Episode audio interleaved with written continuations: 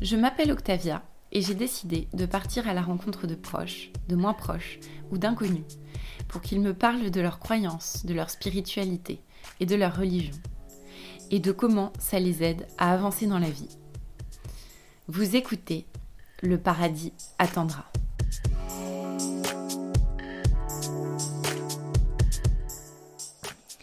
Au milieu de l'hiver, j'apprenais enfin qu'il existait en moi un été invincible.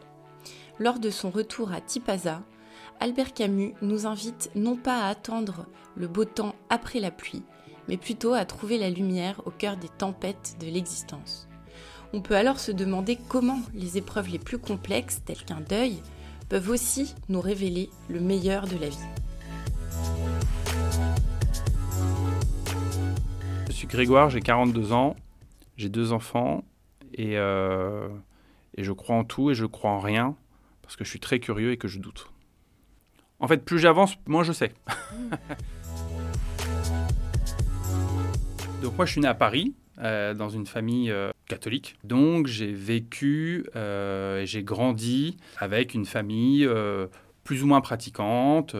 mais mes parents ont fait le choix de ne pas me baptiser. Ils étaient pas vraiment croyants, pas du tout pratiquants. Dans ma famille, mes grands-parents sont croyants. Euh, pas mes parents, mais j'ai passé beaucoup de temps avec mes grands-parents, donc j'allais à la messe, un peu contraint et forcé.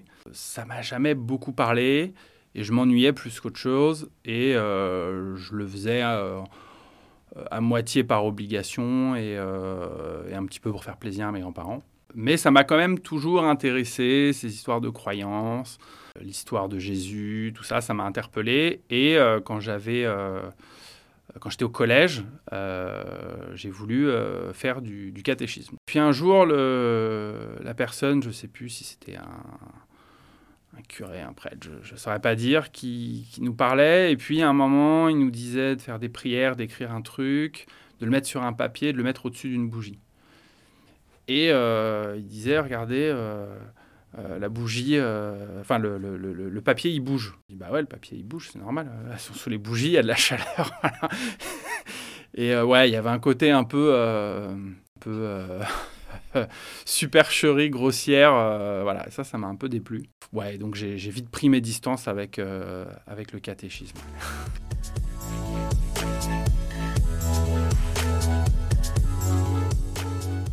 Moi je suis esprit assez cartésien, études scientifiques, etc.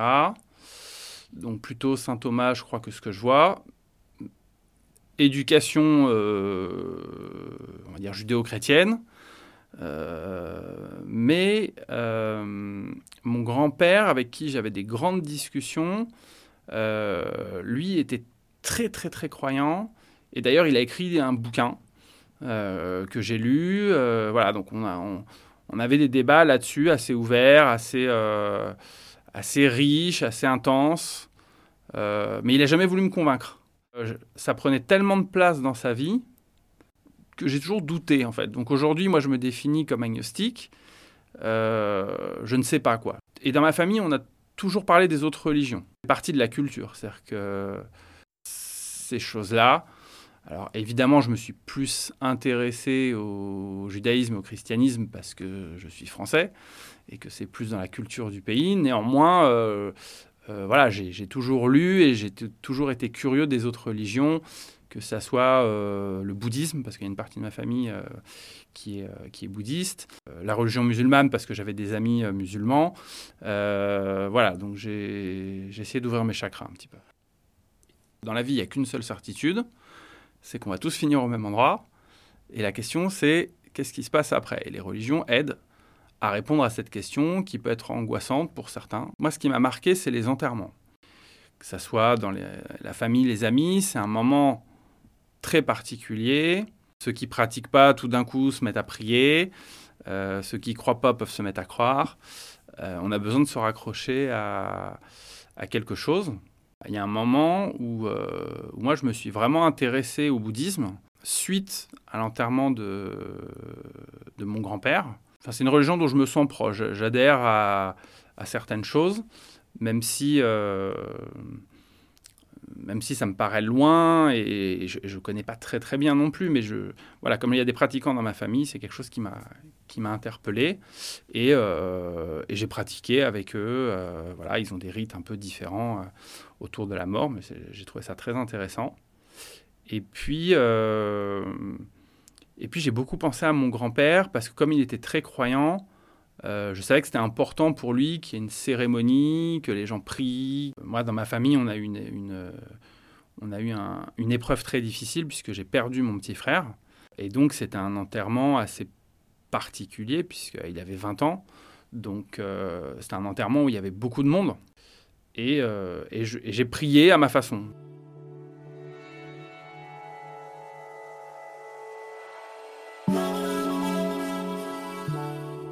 Au moment où, où je venais d'enterrer mon frère, euh, je me suis rendu compte en fait que chacun avait un rôle et que euh, les enfants consolent les parents, mais les parents consolent les enfants, les frères et sœurs, euh, la famille, les amis qu'on n'a pas vus depuis longtemps et puis qui sont là. Dans ces moments-là, ça fait rejaillir une, euh, ouais, une force, une énergie très positive en fait. Mais il faut la, la percevoir et pour ça, faut, être faut être déjà en paix avec soi-même.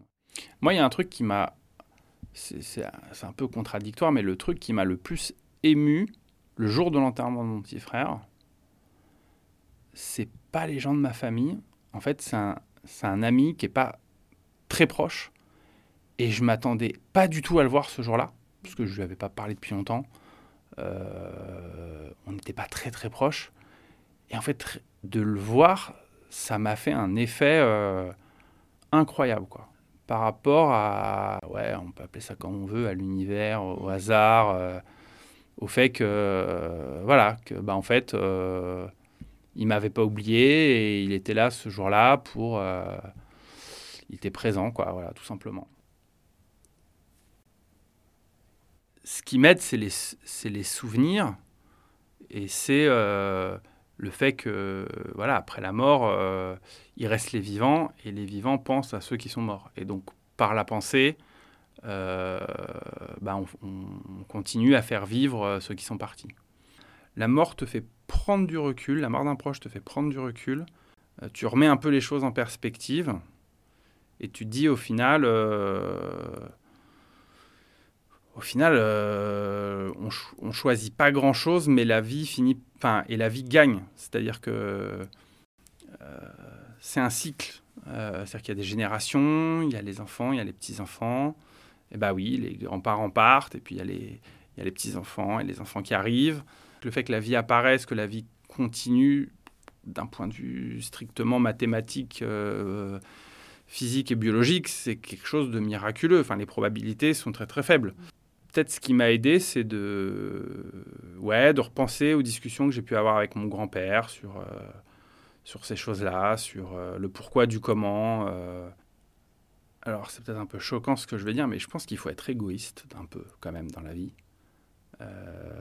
et que pour, pour aller bien, faut avant tout penser à soi et qu'on ne peut pas être bien avec les autres si on n'est pas bien avec soi-même. Donc il faut commencer le travail sur soi.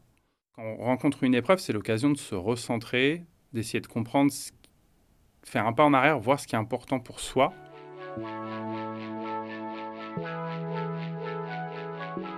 C'est dans les épreuves de la vie que l'on prend conscience de ce qui nous anime réellement. Face à cette réalité plus grande que nous, nous apprenons à faire front collectivement et à nous consacrer à ceux qui sont ici et qui ont besoin de nous. C'est aussi à travers ces liens forts que se rappelle le souvenir de l'être cher disparu. Le paradis attendra a pour vocation de donner la parole à tous les profils, toutes les croyances et toutes les voix.